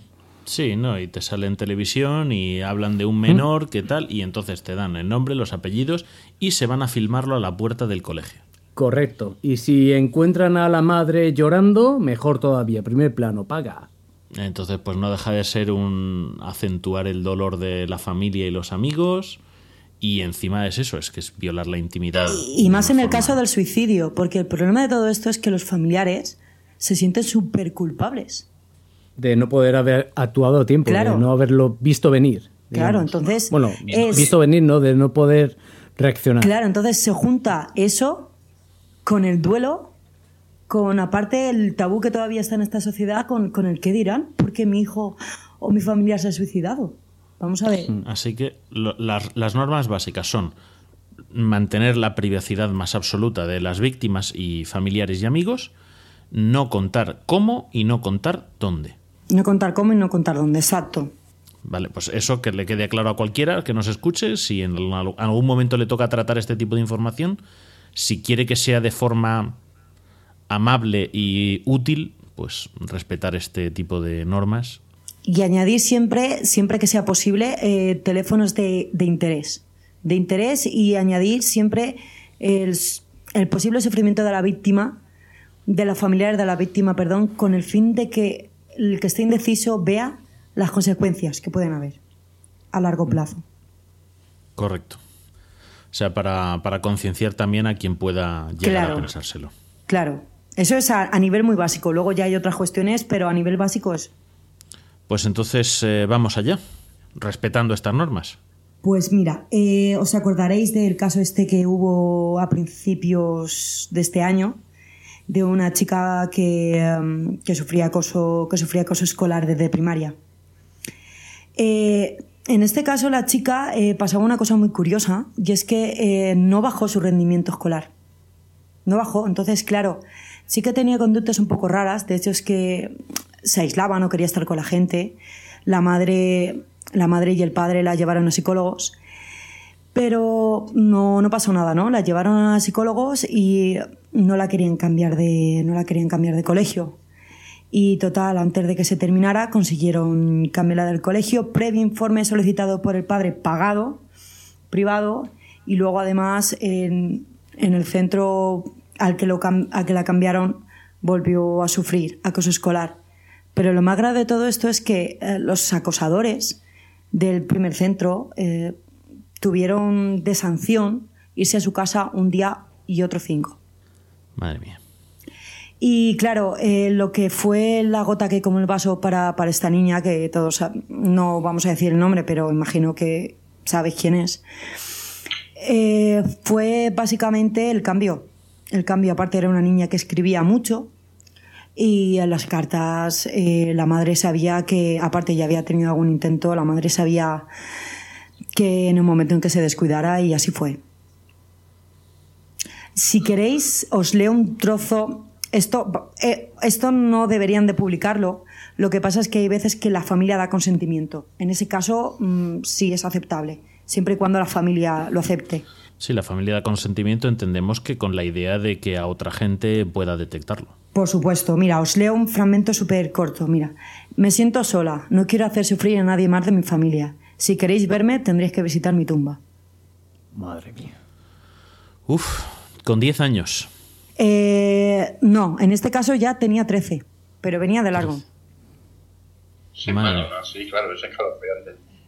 Es, impresionante. Y luego, mira, eh, tenemos, bueno, hay otro caso eh, que pasó en junio de una chica estadounidense. En este caso, los estadounidenses tratan muy bien las noticias, porque no dan más información aparte de, los hechos y no hay nombres de familiares, no sale el método por ningún lado, cosa de la que me alegré mucho, o sea, ver el método en este caso. Más que nada por razones obvias. Eh, esta niña llevaba sufriendo acoso escolar y como estábamos hablando antes, al principio del programa, también estaba sufriendo ciberbullying por Instagram y por Snapchat. Claro, eh, en, esta, en esta niña las consecuencias pues se le notaron todavía más y empezó a lo que se llama somatizar. La niña tenía dolor de cabeza, empezó a tener problemas con la alimentación, eh, le bajaron las notas. Entonces, claro, los padres se dieron cuenta y lo que hicieron fue hacer todos los trámites posibles para cambiar a la niña del, al colegio privado. ¿Qué lo que ocurre? En mitad de estos trámites los padres se enteraron de quién eran las que acosaban, en este caso a la menor. Entonces hablaron con los padres de la menor y os vais a quedar eh, cuadrados. Una vez que los padres llamaron a, a los padres de los otros, en el momento en que colgaron, los padres dijeron que lo que habían hecho sus hijas era pues, una broma pesada pues al poco tiempo, nada, a la hora, hora y algo, empezaron a acosarla por todas las redes sociales y nada, pues imaginar lo que pasó. En represalia. Claro. ¿Para qué, ¿Para qué dices nada? ¿Eres una chivata? Porque no te matas, por ejemplo. Sí, no, claro, ya cuando te vas calentando ya... Etcétera. Y bueno, eso esto, cuando damos, eh, Raúl y yo, charlas por ahí por colegios con esto del programa de cibercooperantes. Cibercooperantes, qué, guay. Es del Instituto Nacional de Ciberseguridad, tiene un programa de voluntariado. Anda. Eh, que son, se llama cibercooperantes. Cibercooperantes, entonces son gente que pues, se ofrece para dar charlas en, en institutos principalmente mm, para concienciación hay varios temas a tratar y el instituto te dice de qué temas quieres que hables, lo preparas, vas, das la charla. Y bueno, pues eh, Raúl está preparando ahora en un colegio, yo estuve hace poco en uno que era un instituto para adultos. Qué bien. Y, y, la verdad es que en general son siempre buenas experiencias, siempre te quedas con algo positivo. Pues a seguir. A seguir, es una gran labor. Una de las cosas que solemos decir es cuando se da el caso de acoso, siempre toda la información que, normalmente se preocupa es eh, no hay que acosar porque es malo, porque la pobre víctima, porque y si fueses tú, y si fuese tu hermano, siempre esa perspectiva. Entonces, a nosotros nos gusta también incidir en que, oye, si tú eres testigo de que tu colega de toda la vida está acosando a un tercero, Mira, piénsalo desde el punto de vista egoísta. Igual la víctima te da igual porque te da igual. Pero ¿tú de verdad quieres que tu colega acabe con el problema de decir es que he causado que otra persona se mate? Wow, eh, o sea, impresionante, eh, impresionante. Sí, sí, es que yo imagino que, claro, mm, al final todo esto son, entre comillas, chiquilladas, pero que luego cuando estallan de esta forma que estamos tratando en este episodio, eso luego tiene que suponer una carga moral muy grande. Claro. Claro, no, no, evidentemente. evidentemente. Es que luego es cuando realmente. Va a pasar factura. Claro, es que es hasta que no pasa eso, realmente es cuando no se dan cuenta de la entidad de lo que han hecho. Sí. Pero hay que llegar a jugar con una bomba y te das cuenta de con lo que estabas jugando cuando ha explotado. Claro. Y luego hay un problema también muy importante. Y esto, esto lo he sufrido yo en persona, además. Es cuando en el centro ya por fin en un tema de estos, ahora afortunadamente se ha avanzado mucho, ya hay protocolos de actuación para el tema del, bullying y todo esto, y es cuando los padres de los acosadores no justifican incluso la acción de sus hijos. Buah, brutal, sí, sí. A mí, a mí en la dirección de un instituto me llegaron a decir que el problema era que los padres de los chicos eran conflictivos. Imagínate. Los padres del otro, claro. Sí. Sí, que los padres del acosador son también conflictivos y... Claro, a lo que le contesté yo que él no sabía lo conflictivo que era yo, claro. no, claro, quiero decir, eh, estaba en este momento esta, esta persona, eh, que afortunadamente abandonó la dirección del centro, claro, eh, estaba justificando la acción de los alumnos para no buscarse un problema con el padre de los alumnos. Pero eso, eso es muy habitual. Yo personalmente también te puedo contar que, que he sufrido eso. Claro, sí, sí, no, yo cuento una experiencia mía personal y bueno, la verdad es que, claro, el tema ya empieza a ser kafkiano, ¿no? Sí, sí, totalmente. Porque, claro... No, el, el hecho de justificar las acciones para suavizar, para diluir responsabilidad, diluir o evadir directamente responsabilidades es un clásico y es precisamente lo que se pretende evitar con todas las labores de concienciación. No, no, no. Hay un problema y hay que ponerle solución y hay que remangarse y pues sí, pues hay barro y te vas a salpicar. Claro, ver qué pasa. Exacto. Y, es chungo, pero la cosa es así. Y ahí en cada profesión tiene sus cosas y si eres, si eres educador, pues tiene, si eres educador y si eres padre, tienes que mojarte en estas cosas. Claro. Sí, no, pero el problema es que muchas veces eh, no se trata tanto de que veas el problema como de que no lo quieras ver. Exactamente, no, no, a eso me refiero.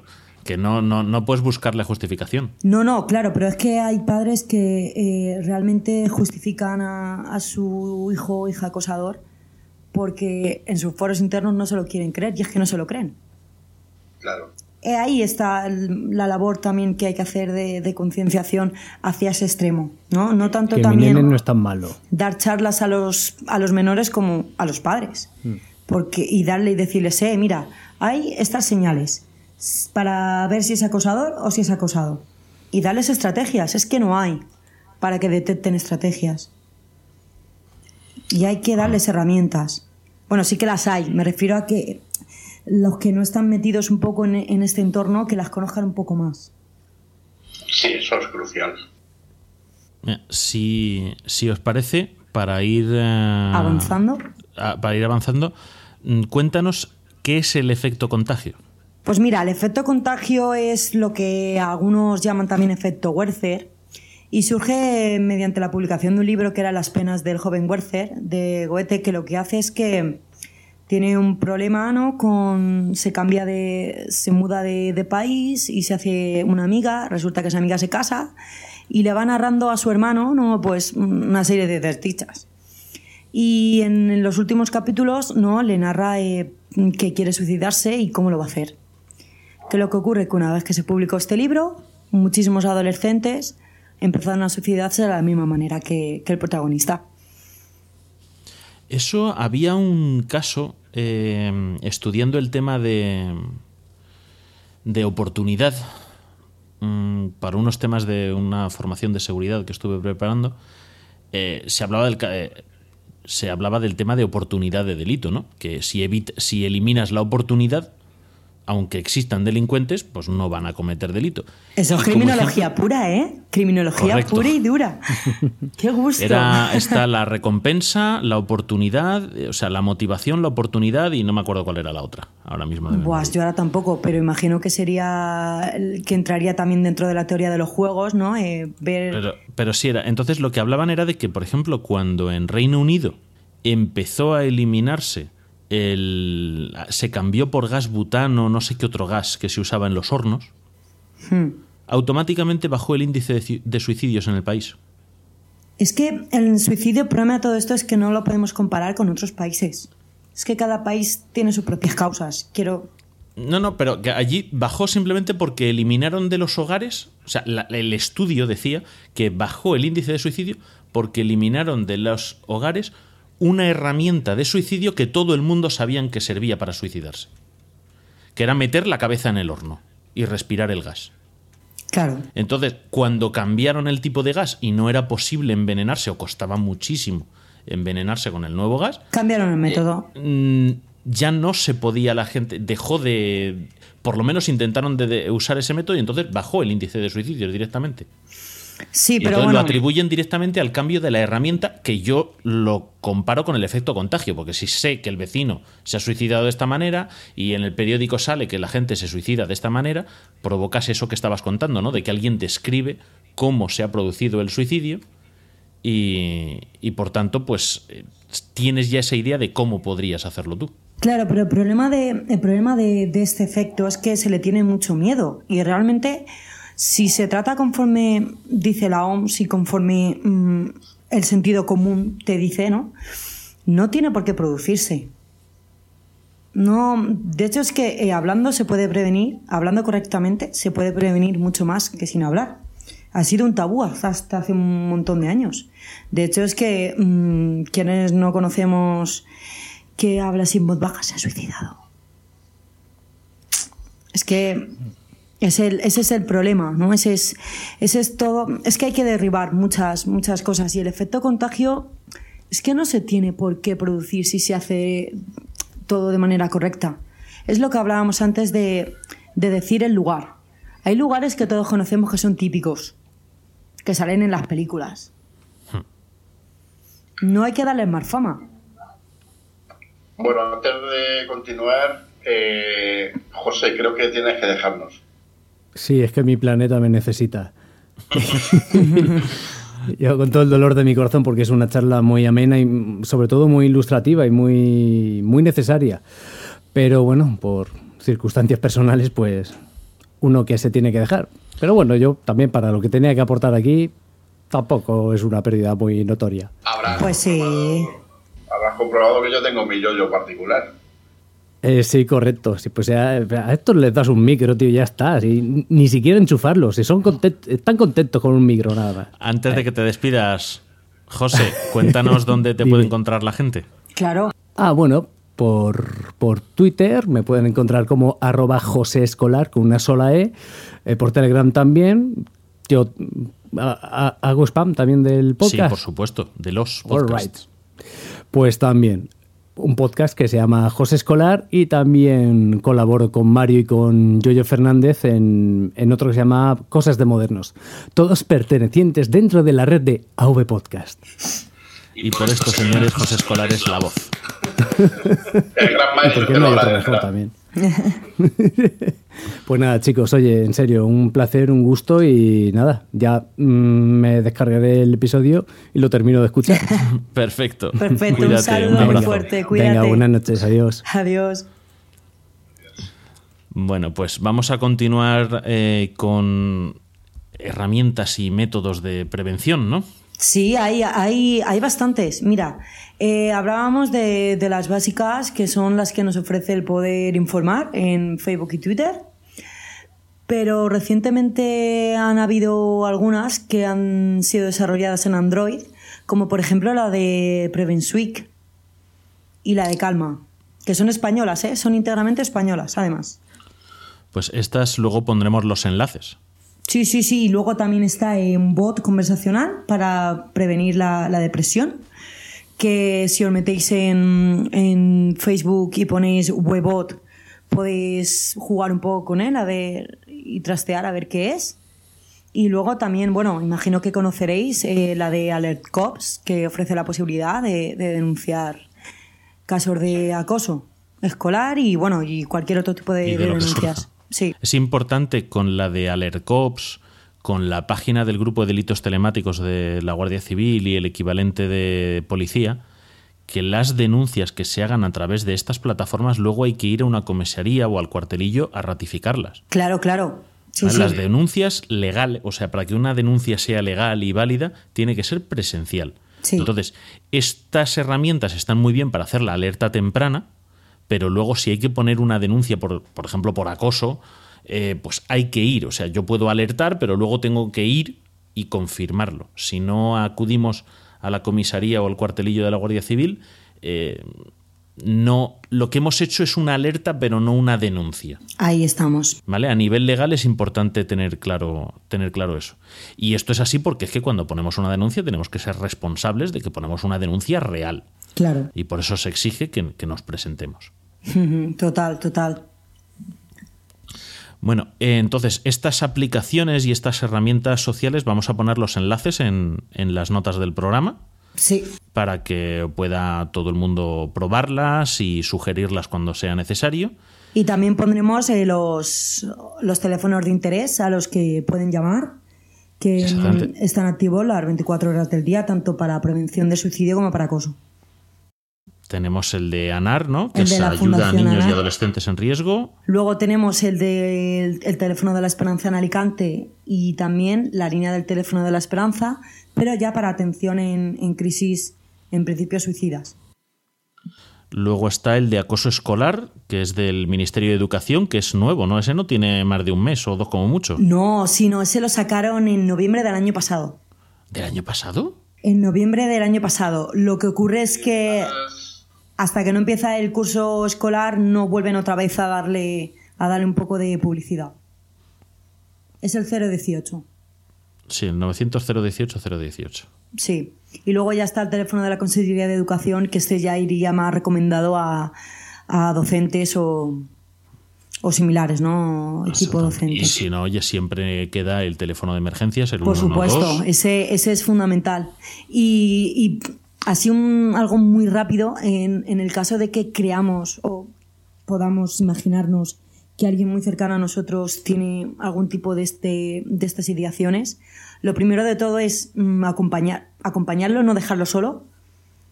Parece muy lógico, pero en, en esa situación de, de, estrés también que te puede generar, no dejarlo solo y alertar.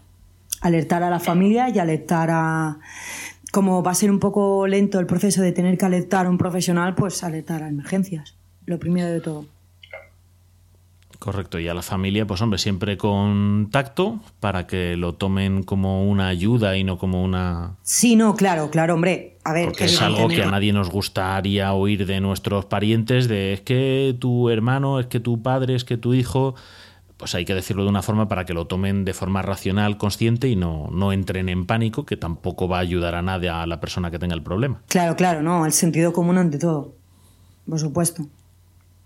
Bueno, tú, Raúl, no te he preguntado, eh, en tus años de, padre de escolares, ¿te has encontrado algún caso de esto?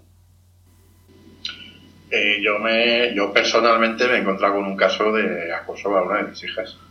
De acoso, de acoso, sí, bueno, sabemos que tus hijas están bien, o por lo menos hasta donde ellos están bien, porque como has comentado antes, pues oye, hubo sus más y sus menos con el tema de la dirección, pero bueno, se logró ponerle coto al asunto, pero no has tenido que ver casos de que hayan llegado al extremo del que estamos hablando, del suicidio. No, no, no, por supuesto. Vamos. A ver, por suerte no, todos terminan. A ver, yo, yo creo que es el, yo creo que es el extremo ya. O sea, evidentemente, esto es como los accidentes de tráfico. eh, simplemente con que haya un, fallecido, pues ya es fracasado, digamos, ya cualquier cosa, ¿no? Entonces, eh, no es lo habitual, pero sí es, sí es verdad que, se produce y que llegar a estos extremos es lo que se debe de evitar a, a toda costa. Yo creo que en los últimos tiempos se está trabajando bastante, bastante bien Aquí en España lo que pasa que, bueno, yo creo que se van poniendo muchas veces las medidas y se van poniendo los parches según se crea el arma social también con los temas y los medios de comunicación lo ponen más o menos de, moda. Pero bueno, creo que últimamente se está avanzando bastante. Hmm, la verdad es que por suerte sí, poco a poco se va, se va avanzando más en la cuestión. Al final ha resultado que el propio propio Internet multiplicó la gravedad del acoso, pero también lo ha expuesto. Claro, es que es lo que decía antes, Internet y las redes sociales eh, tienen una, o sea, tienen su propia némesis, ¿no? Por decirlo de alguna manera. Tienen una parte, su lado oscuro, digamos, pero tienen su parte útil y su parte lúdica. Las redes sociales lo que nos dan ahora mismo en el, en el momento actual es una difusión de algunas eh, circunstancias que no podíamos soñar hace simplemente a lo mejor cuatro o cinco años.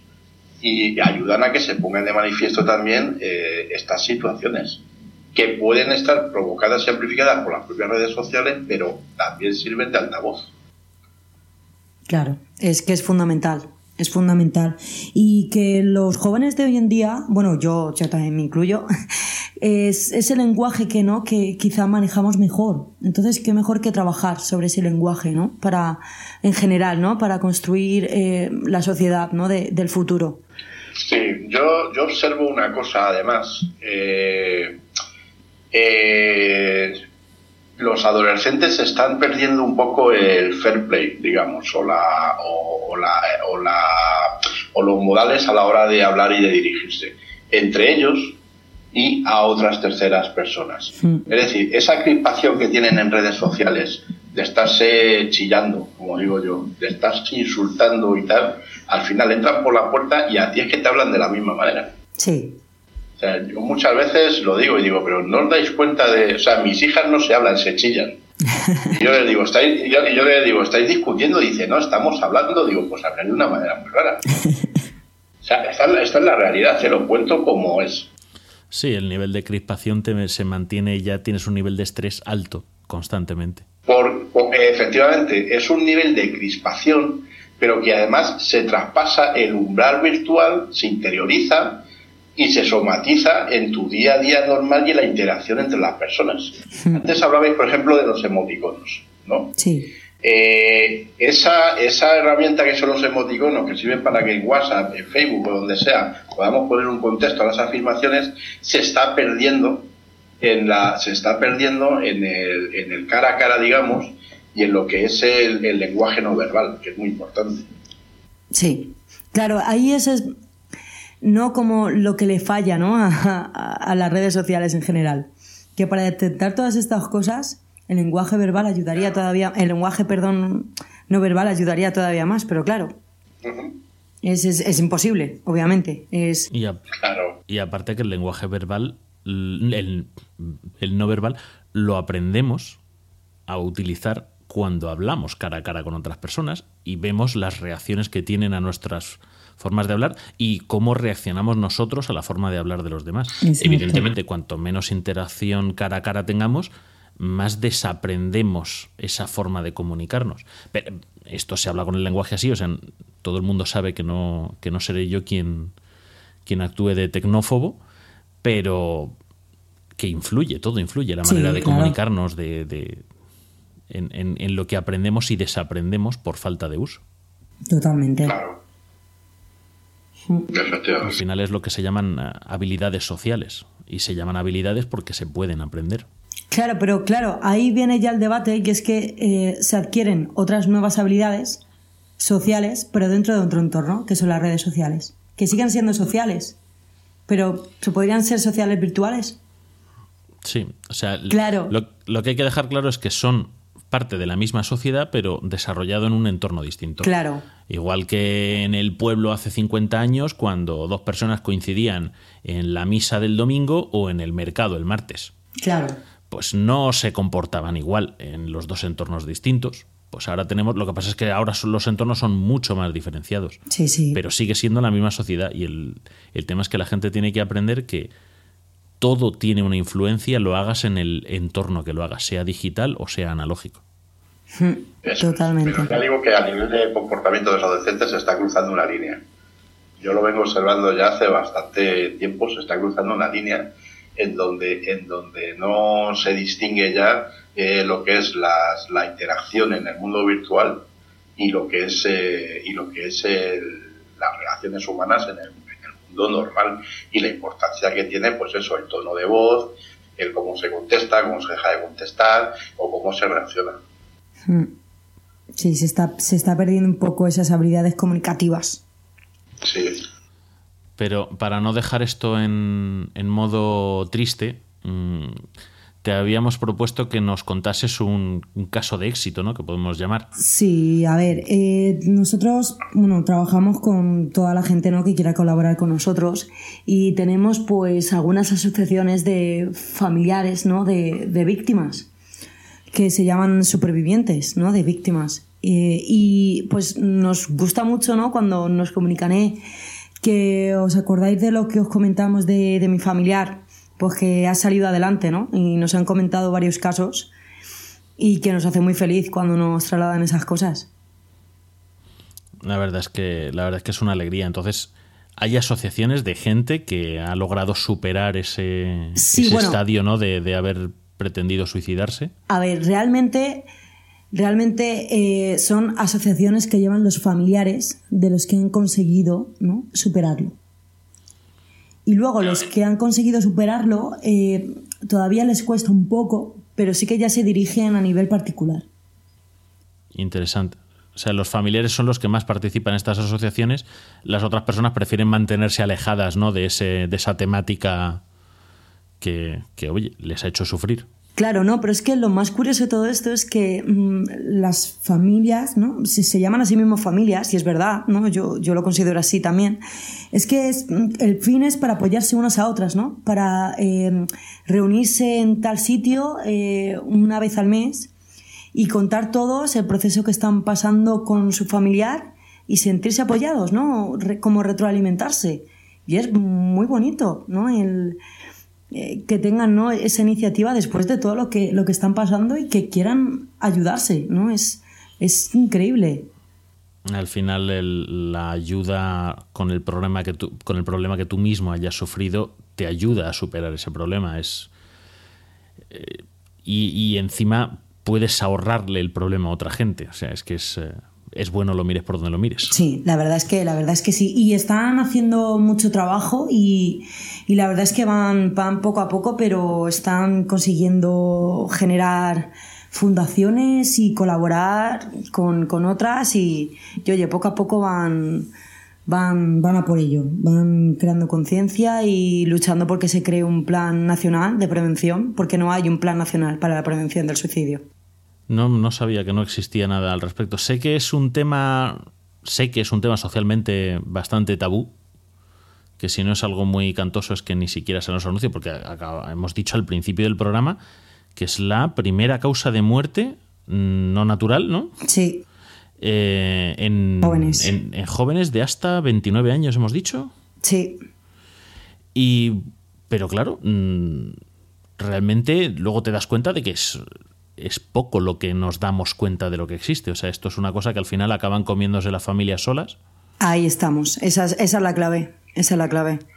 Sí, y... pero por una, por una cosa que comentaba antes Saray, y es que en el mundo occidental y en España más sobre todo por circunstancias históricas, eh, el suicidio es un estigma que afecta a toda la familia. Ahí estás. Ahí, ahí, ahí has dado con la clave. Pero claro, el hecho de que no se le dé publicidad mmm, también hace, porque sabemos cómo funciona la política, que si no está en los periódicos, políticamente muchas veces cuesta justificar la inversión en programas. Bueno, eh, eh, no sé si me explico. Sí, sí, no, no, no, pero mira. Hablo ahora desde el punto de vista político. Pero que fíjate les gusta invertir el dinero donde hay cosas que salen en los periódicos. No, pero sí que se han dado cuenta ¿no? de, la magnitud del problema porque eh, habían hecho una propuesta de plan nacional, ahora un par de años, y hace una semana o dos hicieron una propuesta en el Congreso y la han aceptado, hacer un borrador. O sea que ya parece que van haciendo, haciendo un poco de, hincapié en, la cuestión. Poco a poco, poco a pues poco. Nuestra enhorabuena a los que estén participando en ese proyecto. Pues sí, la verdad, la verdad es que sí, porque oye, que se haya aceptado un borrador ya, ya es mucho, ya es mucho decir, y, más en, y más en este caso. Antes de que se me olvide, quiero darle las gracias a mi compañero. A, sí, porque no le has mencionado. A José, no, a, bueno, a, José Escolar, por supuesto, pero también a, José Manuel, porque es que mm, sin él todas las cuestiones técnicas serían imposibles de tratar. Realmente se encarga él de todas las cuestiones técnicas de momento. Así que mandarle un saludo. Dile de parte de los de Bitácora de Ciberseguridad que haga copias de seguridad de todo. Sí, no, si, las hace, seguro que las hace. que es muy importante, muy importante. Y para finalizar, danos tus datos de contacto, los de plataforma live, donde quieres que la gente te localice a ti, si te interesa que te localicen a ti, y a plataforma live, pues para que, oye, si nos escucha gente que pueda estar interesada en conocer el proyecto, claro, mira, que puedan eh, descubrir más. Eh, estamos eh, como plataforma live para la prevención del acoso y del suicidio. Si busques en Google, yo sale la página web. Y luego, si nos buscáis plataforma live para la prevención del acoso y del suicidio, estamos tanto en Facebook como en Twitter y en Instagram. Y podéis buscarlo tanto así como plataforma live. Vale, eh, life es vida en inglés, L-I-F-E. Exacto. Exacto. Y yo, pues, eh, soy usuaria activa de redes sociales y estoy como Saray Zafray en Twitter como ZC y también intento hacer un poco de labor de divulgación y, hacer algún par de conferencias y, y, todas estas cosas. Y luego hacéis un, hacéis un programa que a mí, a mí me ha gustado bastante Sí, mm, me alegro, me alegro. Hacemos, eh, lo hacemos todos los martes cada 15 días, Radio Live. ¿Dónde lo publicáis? Eh, pues lo hacemos en la radio de la universidad y, lo publicamos en, en iBox y en iTunes de la Universidad de Alicante, de Radio, radio de la UA. Pondremos los enlaces también. Está, tiene un formato que me gusta, porque además es cortito y vais al grano, que yo creo que es lo que interesa. No como este programa, por ejemplo. Ay, qué malo. no, no. ahora, me quito el hacha de la espalda. Lo cortas y ya está. Nada, aquí cortamos poco. Y en este programa menos, que la verdad es que ha quedado creo que bastante apañado. Esperemos que a la audiencia, aunque se salga un poco del mundillo tecnológico, les haya interesado mucho porque es un tema muy grave y luego porque ha tenido ese punto de aderezo ¿no? de, del aprendizaje máquina, sí, que... veamos cómo tiene una utilidad, en este caso, extremadamente humana. Sí. Bueno, hemos, hemos derivado hacia un tema, pero que está muy relacionado con la tecnología. Exactamente. Entonces, bueno, a nosotros nos podéis localizar como Bitácora de Ciberseguridad, prácticamente en todas las redes, ¿no, Raúl? Sí, en Facebook, en Bitácora de... Ya no me acuerdo. En Facebook. Nos pueden buscar como Bitácora de Ciberseguridad y aparece. Y en Twitter sois Bit de Seguridad. Vitaciber. En Twitter como Vitaciber. Vitaciber. Con un logo muy chulo que tienen. ¿Sí, Raúl? Ah, sí, perdona. Tenemos un canal también en Telegram. Correcto, lo podéis buscar, os dejaremos el enlace. Y bueno, podéis escuchar este podcast y todos los de AV Podcast en avpodcast.net, que alojamos en la plataforma de hosting de Neodigit, que es nuestro socio tecnológico. Nos da mucho amor y mucho cariño. Y tenéis más de un tera de MP3s a vuestra disposición para escuchar podcasts eh, de toda la red alojados en, en Neodigit. Qué maravilla, qué maravilla. Pues nada, un placer haber charlado con vosotros. Lo mismo digo. Ha sido un lujazo, un lujazo. Nos vemos en la próxima ocasión. Pues sí, Saray, ha sido un hallazgo. Sí. Tanto vuestro programa como vuestra iniciativa. Pues nosotros encantados de colaborar con, con vosotros cuando queráis. Muy bien. Pues te, pues te tomamos la palabra. Adiós. Bueno, hasta luego, muchas gracias. Hasta luego. Un saludo.